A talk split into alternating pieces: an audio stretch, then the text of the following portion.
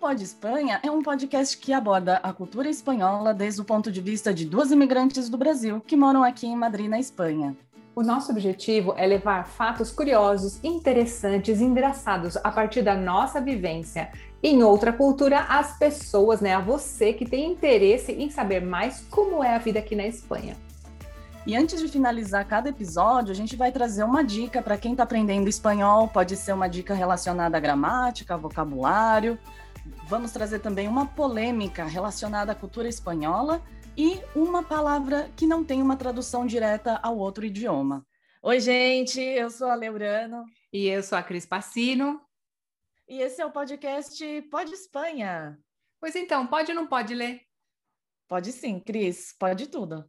A única coisa que não pode aqui é assunto baixo astral. Isso está fora desse podcast. e o tema do nosso episódio 13 é apelidos e apelidos. E a minha convidada é a Cris. Quem é a sua convidada, Cris? Ah, muito obrigada. A minha convidada de hoje é a Leurano. Obrigada pela sua participação, Lê. Obrigada pelo convite. No final da nossa conversa, como sempre, a gente vai ter três quadros fixos. E, bom, é, que são a polêmica dica do dia e o intraduzível. A polêmica do dia é a seguinte: derby não é cigarro em espanhol. Uhum. E eu trouxe uma dica é, relacionada à gramática para dar um bom aí em quem está patinando no sub, subjuntivo. Uau! Também trouxe o intraduzível, que é. Bom, vou falar para vocês depois, no final, para vocês ficarem curiosos. Tá joia, tá joia. Então, como é que é? Então, se em castelhano apelido é sobrenome, como é que se diz apelido, então? Olha, pode, pode ser mote, apodo ou sobrenome. E uma curiosidade é que em Portugal eles ainda falam apelido, apelido. Engraçado, sobrenome. né? É. é.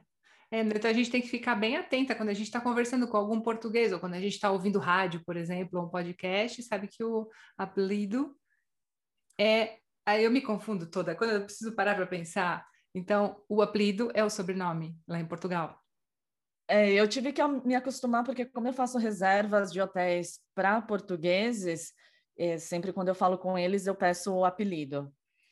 Bom, existem muitas curiosidades e por isso que a gente quis trazer esse tema, porque tem muitas uh, diferenças entre a Espanha e o Brasil. E uma delas é que as esposas não pegam o sobrenome do marido depois que elas se casam. Elas mantêm o mesmo nome de solteira. Isso é até melhor, porque você não tem que ficar trocando seus documentos, passaporte, toda aquela burocracia. E normalmente o nome completo aqui na Espanha é composto de o primeiro nome, o segundo nome pode ser opcional, então, por exemplo, Juan José. Pode ser só Juan ou muitas famílias acabam optando por ter dois nomes, né? Nome composto. Depois tem o primeiro sobrenome, que é o do pai, e o segundo sobrenome, que é o da mãe. Só que, igual que no Brasil, aquele sobrenome que vai prevalecer para passar para as próximas gerações vai ser o sobrenome do pai, apesar de ele estar tá lá, é, de aparecer antes do da mãe né? Interessante. Na, no documento. Hum. E você sabe que eu tenho uma curiosidade, porque eu sou filha de espanhol, então meu nome no Brasil é o so, meu nome, sobrenome da minha mãe, sobrenome do meu pai. Aqui o meu nome é o contrário. Primeiro o sobrenome do meu pai, segundo o sobrenome da minha mãe. Tenho crise de identidade, será? você teve que mudar quando você tirou a sua nacionalidade espanhola, Cris? Mudar a ordem? É, então, no Brasil eu me chamo de um jeito, aqui eu me chamo de outro. Eu sou duas ah. pessoas diferentes. Eu não sou geminiana, mas eu tenho dupla personalidade. E aí já teve confusão por causa disso? É, algumas vezes as pessoas perguntam por que, que eu uso Passino, sendo que o meu sobrenome, na verdade, não é Passino, é Arnoso. Mas, claro, no Brasil é Cristina Passino Arnoso e eu uso Passino, seria Cristina P. Arnoso, eu teria que usar. Segundo a lógica brasileira, a gente usa o último sobrenome normalmente, é. mas aqui Eu uso o último espanhol, é uma confusão. Eu sou Cristina Passino aqui, sou Cristina Passino lá. Na hora do documento, na hora de assinar qualquer coisa, primeiro, na Espanha vem o Arnoso, que é o do pai. Mas nunca tive nenhum problema, assim, problema? Nunca tive, Lê. Me conta do seu nome, porque eu sei que existe uma tradição das pessoas que são brasileiras e são descendentes de oriental, né? Como você, para quem não está vendo, quem está ouvindo, a Lê é nipo-brasileira, né? É, é, e eu queria saber, existe uma tradição de ter dois nomes, né? Normalmente nos descendentes de japonês? Sim, então meu nome brasileiro é Letícia e o meu nome japonês é Saemi. E aí o que a confusão que acontece aqui na Espanha é que eu não tenho o sobrenome da minha mãe. Então, muita gente acaba achando que Saemi é esse meu prim primeiro apelido e que Urano seria o sobrenome da minha mãe. Então, quando eu vou fazer alguma coisa burocrática ou, pelo, ou quando eu vou, fui um, no centro de saúde, ninguém achava me, o, a minha ficha, porque eles colocaram o Saemi como meu primeiro nome, primeiro é, sobrenome. Olha que confusão e, e não era. Então, acabaram achando só quando eu falei o número do meu passaporte, mas é, é por causa disso. E, e tem é, isso que as pessoas não entendem, né? Que Saemi é, é um segundo nome, e aí eu tenho que falar, ah, é como se fosse Francisco José, e aí esse é o meu segundo nome, explicar que eu não tenho o sobrenome da minha mãe. Uhum. Uh, já chegaram a falar, ah, por que, que você não vai atrás de colocar o sobrenome da sua mãe, porque era tão bonito, que é tão bonito, né? Fujita. Uh, mentira, minha mãe vai me matar. É, Kawamoto. É, Fujita Kawamoto. Então, do pai dela seria Kawamoto, e as pessoas falam, ah, por que, que você não corre atrás para colocar o sobrenome? E eu tenho, na verdade, é que eu tenho preguiça de ficar correndo atrás, eu acho que já nem vale mais a pena. O que vale é a personalidade, não o, o, sobrenome, eu acho. Não é como antigamente, que a gente vai falar sobre isso, inclusive, que o, a origem né, da, dos sobrenomes das pessoas podia ser relacionado à característica pessoal delas. Então, Exato. se você tem uma tinha né, uma característica muito forte, por exemplo, um, um loiro numa região que só tinha moreno, o sobrenome dele acabava sendo Rubio, porque uhum. era uma característica marcante, né? Sim, mas antes da gente ir para esse assunto, eu queria te fazer uma pergunta. O que significa Saemi? Minha mãe inventou que significa terceira, porque eu sou a terceira filha e porque diz ela que Mi significava terceira. É, era o, o vô dela queria que colocasse Saeko, e como ela não queria que terminasse em co, porque no Brasil uh, terminações em o normalmente é para homem, né? E aí ela e, e, também porque ela tinha um trauma pelo fato de o avô dela ficar chamando ela de Hideko, Hideko, ela trocou essa terminação por mi. E eu acho que não existe nenhuma Saimi no Japão. Engraçado. é um nome inventado pela minha mãe. Eu já cheguei a perguntar para algumas japonesas se tem algum significado e elas sempre me respondem que vai depender do kanji, que ah. é a ah. letra, né, japonesa, aquele ideograma. Só que, claro, como a minha, a minha mãe meio que inventou esse nome, não tem um ideograma certo. Ah, que interessante! Olha as coisas que a gente fica sabendo da Lê, Saemi. Eu sempre achava que era Saemi. É, olha, normalmente as palavras é, japonesas, elas são oxítonas, né? Ela tem um acento mais forte na última sílaba. Não sabia. E é igual sakura. Normalmente as pessoas falam sakura, mas é sakura, hashi, sashimi. Então eu imagino que meu nome, então como ele foi inventado, pode ser Saemi, pode ser Saemi. E era engraçado que quando eu trabalhava nos Estados Unidos, como eu trabalhava num restaurante japonês, o pessoal lá, tanto os coreanos, japoneses, os asiáticos em geral, não conseguiam falar Letícia, aí eles me chamavam de Saemi. E aí eu lembro que eles me chamavam de Saemi. Então eu imagino que o correto seja Saemi mesmo, por eles me chamarem assim, mas a minha mãe me chamava de é, falava Saemi. Então Bom, quem inventou o nome foi a sua mãe. Foi a sua mãe. Tá certo. E essa história do primeiro sobrenome, eu também queria contar uma coisa que aconteceu comigo quando eu cheguei aqui na Espanha. Eu trabalhei para uma empresa que no começo eu era secretária. Então eu ficava, eu fazia os cheques, olha, eu preenchia cheque, gente, faz 17 anos isso, tá? Fazia os cheques e colocava por ordem alfabética. Só que o cheque era preenchido assim, a nome de quem? Então era nome de Garcia Rodrigues, vírgula, Maria. Então era por ordem alfabética do primeiro sobrenome. Gente, eu demorei tanto para entender isso, e eu começava a preencher os cheques, Maria Garcia Rodrigues, e o chefe falava, Cris, está errado, está errado, não é assim. Mas como que não é assim? É o nome, primeiro sobrenome, segundo. Não, essa não é a lógica. Tanto que quando a gente está numa escola, na faculdade, por exemplo, primeiro se fala sobrenome, primeiro sobrenome, segundo e depois o nome. Para as listas, por exemplo, listas de alunos também, se fala assim. Você já percebeu isso? Uhum. E aí você gastou várias folhas de cheque? Gastei. Não, e assim, no começo eu errava, ele tudo bem, daqui, né? Ele mesmo rasgava e tal. E aí, depois de um tempo, eu já peguei no automático, mas de vez em quando eu esquecia. E para colocar aquilo tudo em ordem alfabética? E a pessoa chegava e falava assim: Maria Garcia Rodrigues. E eu já ia direto no M. Não, é Garcia Rodrigues Maria. é uma confusão para gente que vem para cá e tem que se acostumar com essa ordem, e para eles também, acho que quando vão para o Brasil ou para outro país, né? Sim, sim. Mas é interessante a gente ter isso em conta, porque, não sei, é uma pessoa que esteja ouvindo a gente, que mora aqui na Espanha, já sabe quando for chamado, sei lá, para o médico, por exemplo, você vai na, no médico, no hospital mesmo, primeiro vão falar o sobrenome e depois o seu nome, né? É assim. É verdade. Uhum. senhora, é, senhora Urano me chamam quando eu vou no médico.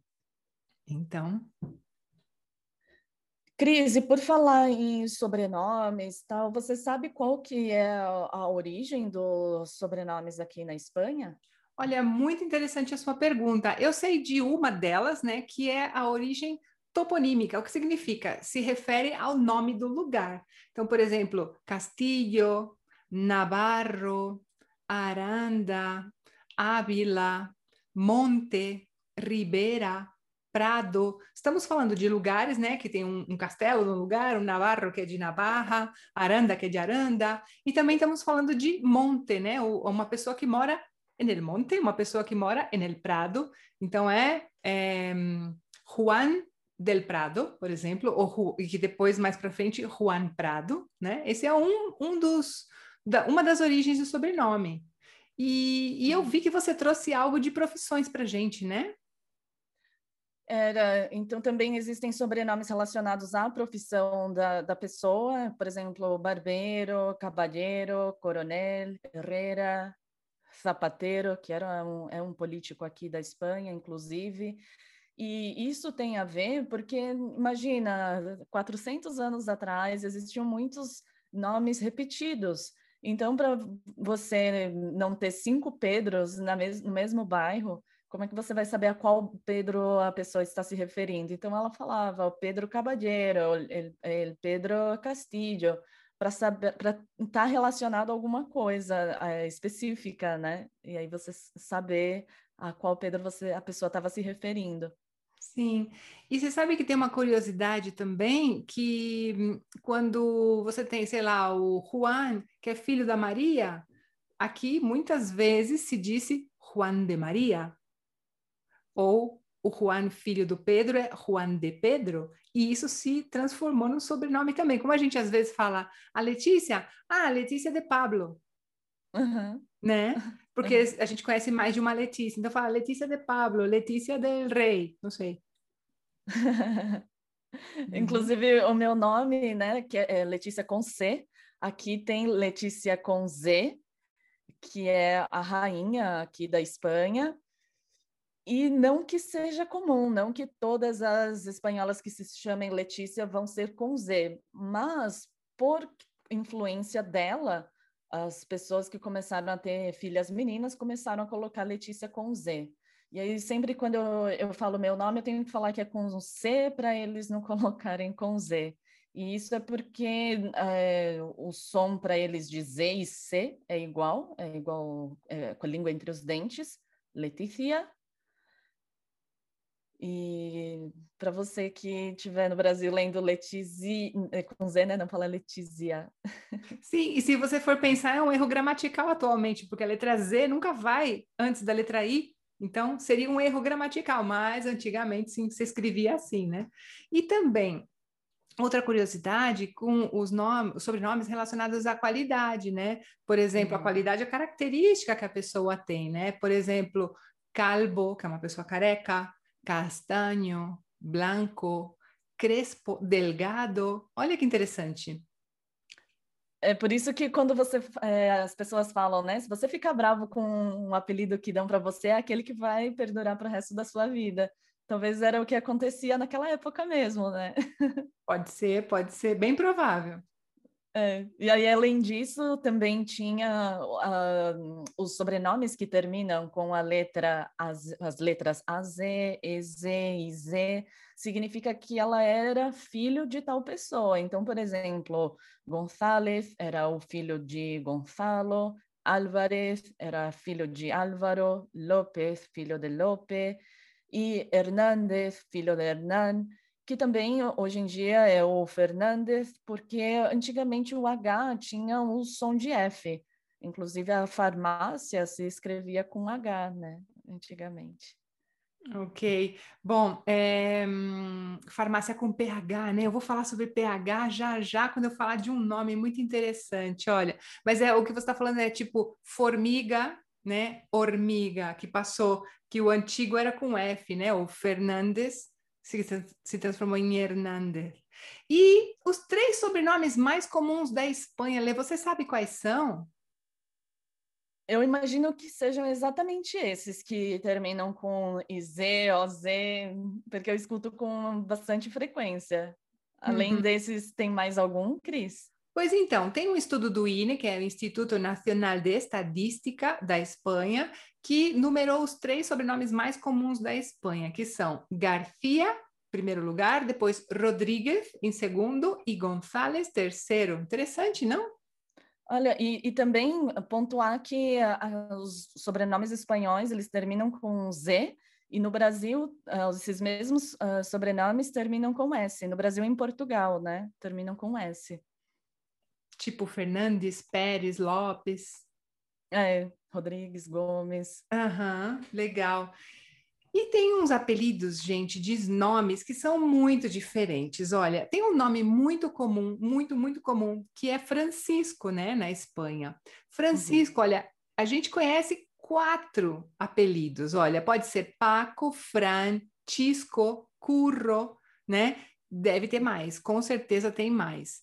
E uma curiosidade sobre Paco. De onde vem Paco? O que que Paco tem a ver com Francisco? Gente, Paco, vamos pensar. Então, como a gente estava falando antes, que a letra antes não tinha o F, ele era escrito com PH, né? Então, Francisco uhum. era com PH, então era P H R A e o resto do nome. E aí, para abreviar, se colocava PH e os, as duas últimas letras, PHCO. Esse H, ele foi mal interpretado, foi mal entendido com o tempo, de acordo com os, as pessoas que escreviam. Então, esse H virou A e ficou Paco. Ah. Olha que interessante. Legal, né? É legal o a gente saber. É, hum. é, o Xisco já é mais óbvio da terminação de, de Xisco, mas de Francisco, mas Paco não era tão óbvio. Pois é, pois é. E tem outro nome também que é super, super comum na Espanha, que é José, né? Se não uhum. for o nome mais comum da Espanha, assim, por, por dizer algo. E o, o a abreviação de José é Pepe.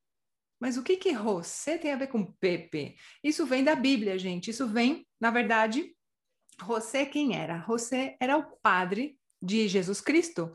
E é, a gente supõe que é o pai de Jesus Cristo. Mas por que, que a gente supõe? Porque vem é, de pater putativus, né? Putativus, que em, em, latim quer dizer suposto pai, ou seja, supostamente é o pai de Jesus. Então, pater putativus é o P, P ficou Pepe. É, é, interessante porque daí o brasileiro ele não pode chegar aqui e já dar por certo que o Francisco vai ser Chico, que o José é Zé, porque os apelidos, as abreviações, eles, elas mudam, né? Elas mudam muito. Imagina um brasileiro falando Zé. Um espanhol, um espanhol falante nunca vai dizer Zé. Eu tenho uma uhum. coisa engraçada para contar. Quando eu estava em Búzios, eu conheci um argentino que mostrou, falou para a gente: olha, tem uma praia muito legal, vocês precisam conhecer. É a, a praia de Sé Gonçalves. E a gente procurou a praia de Sé Gonçalves.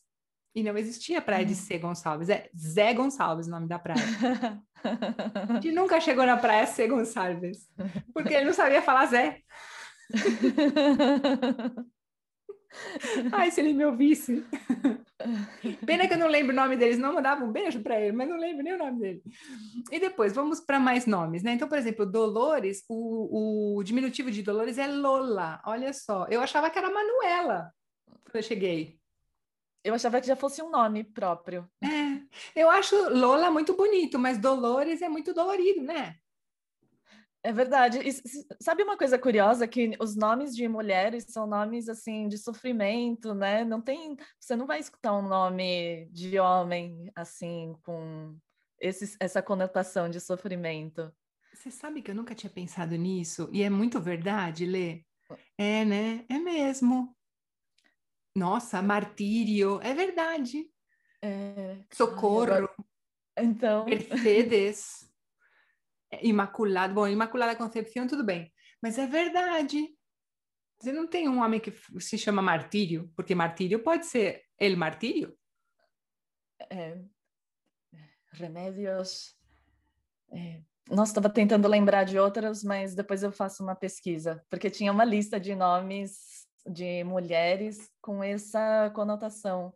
Sim, sim. E estão todas relacionadas a Jesus Cristo, a Bíblia, né? Se você for pensar, é verdade.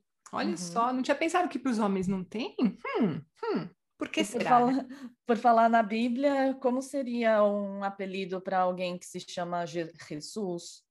Ah, então, Jesus, eu conheço Chus, né? E Susso. Susso se diz muito em Galícia, porque existem muitos Jesus em Galícia. Ah, Susso. Sim, Susso.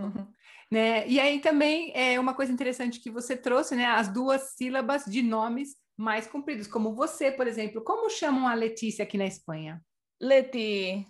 Leti. Uhum. É, não, ninguém vai falar Lê. A minha sogra fala Lê, porque o Pablo falou para ela, né, que a minha família me chama de Lê. Uh, alguém que se chama Patrícia, por exemplo, é Patri e não Pati. Beatriz seria Bea. E não Bia. É. E você, Cris, te chamam de Cris ou de Cristi, já que você então, tem nome comprido? Então, muitas pessoas me chamam de Cris porque eu assino Cris, eu, eu digo, oi, aqui é a Cris tal. Mas uhum. as pessoas mais íntimas me chamam de Cristi. As pessoas mais íntimas da minha família, o meu companheiro, me chamam de Cristi. Uhum. E é, é também é interessante que não só para nomes, mas é muito comum aqui na Espanha eles, usar, eles usarem duas sílabas para várias palavras. Então, voy a la ofi, oficina, que tal está tu so sobre, para sobrina, né? E tu cunhi, voy al cole. Sim, ah, é. é verdade. Olá, cunhi, que tal? Sim, sim, é isso mesmo. Voltando aos nomes, né? Maco é o diminutivo de Imaculada. Almu é o diminutivo de Almudena. Maca, de Macarena. Pili, de Pilar, Pilar ou Maria del Pilar. Merche, uhum. de Mercedes. Concha, de Concepción. E aqui a gente pode estar tá falando eternamente. Mas eu queria falar da Concha. Por que, que eu quero falar da Concha? Porque pode ser um tema controverso para quem está na América Latina, porque Concha, aqui na Espanha, significa la concha, ou seja, uma concha, tá? Concha. Uhum. É o diminutivo de concepção, mas na América Latina, dependendo do país, significa. Hum, significa. Não Partes sei. íntimas. Partes íntimas femininas, exatamente. Exatamente. Uhum. Não sei um nome bonitinho para pôr aqui no podcast, mas é isso. e só para complementar, você não, aqui na Espanha você não pode chegar lá no cartório e falar que você vai nomear o seu filho de uh, Pepe ou de Lola. Eles vão falar, olha, você coloca o nome tal, que é o nome que corresponde a esse apelido, e depois, durante a vida do seu filho, você chama ele desse apelido, mas você não pode nomear com um apelido, né, com um apodo, e você também não pode inventar nome, que é muito comum no Brasil. Eu tinha um vizinho que se chamava John Lennon, com D, John Lennon, tudo junto. Ou você, muito comum também no Brasil pegar metade do nome da mãe, metade do pai, formar um nome, é, né? É muito poético, é muito bonito você falar, poxa vida, de mim e dela, ou dele nasceu outra pessoa, e você dá o nome e tal. Só que tem vezes que fica complicado para a pessoa, né? Para a pessoinha que está ali. Mas é tipo, esses que terminam com som, Reverson, Reverson, não é permitido aqui, né? Exatamente. Exatamente. Mas aí, por falar em nomes que se juntam, tem os nomes compostos aqui, que são muito comuns, e aí esses nomes compostos têm os próprios apelidos também já demarcados, que seria, por exemplo, Maite, que vem de Maria Teresa, Chema, José Maria, Luismi, Luiz Miguel, Luisma, Luiz Manuel, Juanpe, Juan Pedro, Matius, María Jesús, Juama, Juan Manuel, Mariano, Mara, que é Maria de los, de los Ángeles, e Nati, de Natividade. Eu ia pensar que Nati era Natália. Claro, poderia ser, mas se você pensar Natália, vem também do nascimento, né? É como ah. natalino, né? E você uhum. sabe que você estava lendo Juanma, eu lembrei de outro que para mim era impossível. É, é, pronunciar no começo, que é Juan Ra, que é Juan Ramon. Juan Ramon, para nós é muito difícil isso, né? E era Juan Ra. E Maite, eu achei que fosse um nome já, que não era uma, que não fosse um apelido. Então, eu tenho uma conhecida nossa que se chama Maite. E depois estavam falando de uma tal de Teresa. Eu falei, ué, mas quem que é a Teresa? Ué, a Maite. Eu não sabia que era a mesma pessoa.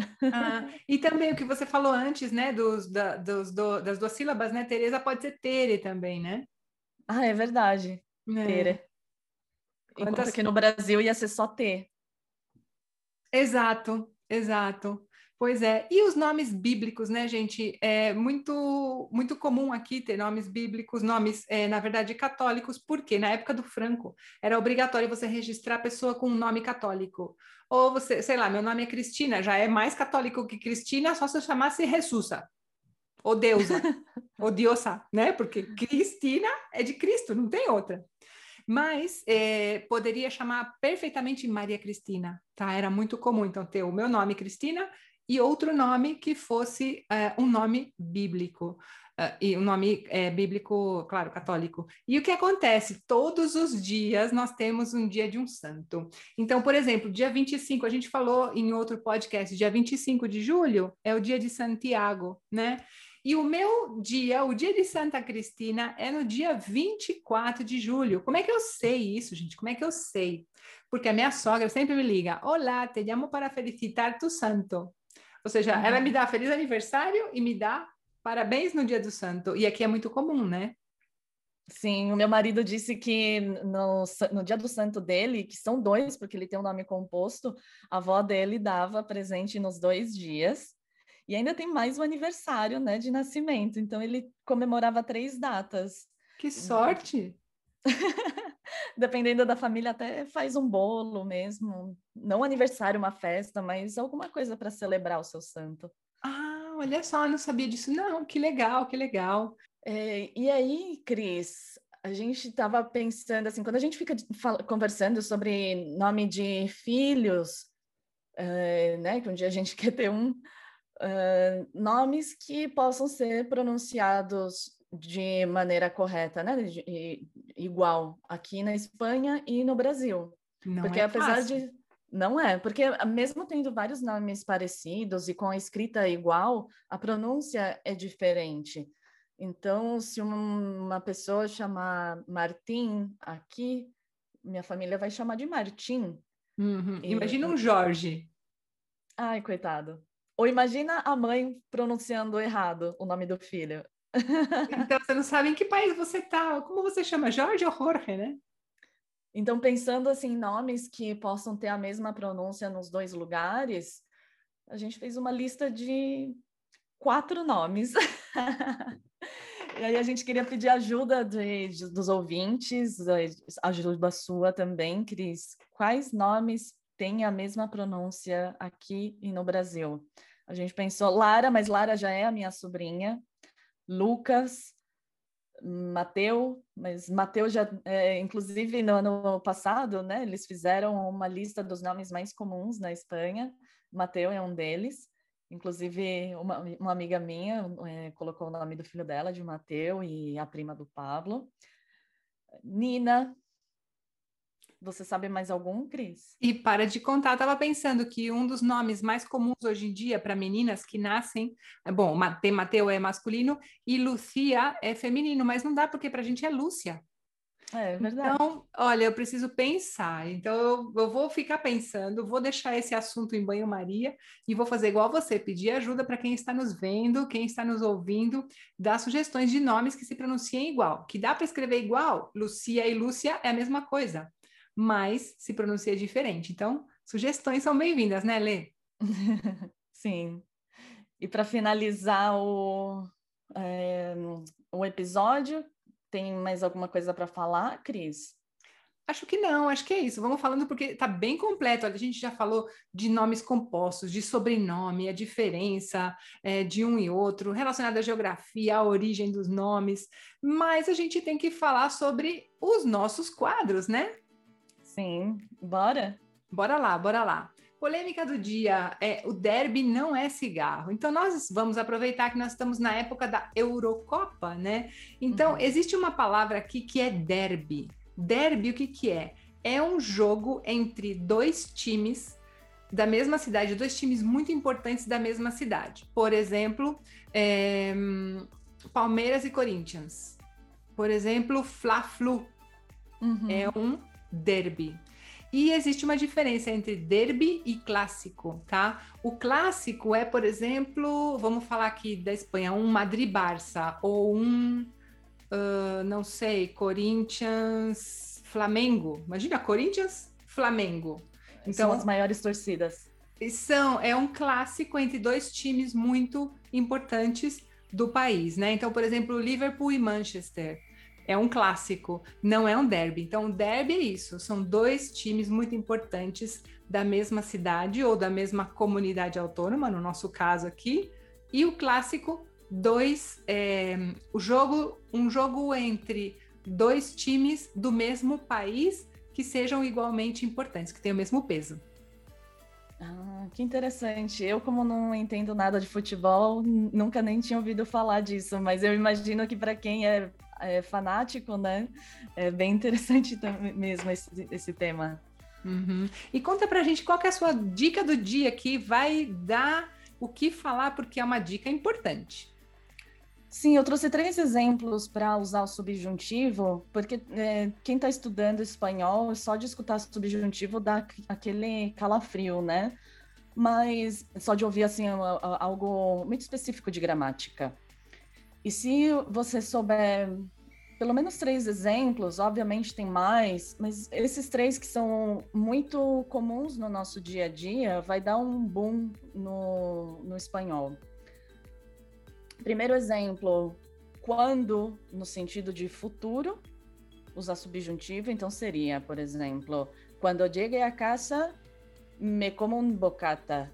Né? Quando eu chegar em casa, eu como um sanduíche cuando termine el podcast, mmm, me voy de paseo. Uh -huh.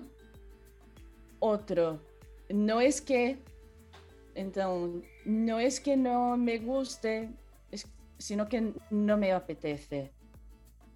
Né? E essa, essa regra vale para o português, mas normalmente a gente usa errado. Né? Não é que eu não gosto, as pessoas falam assim, mas o certo é, não é que eu não goste.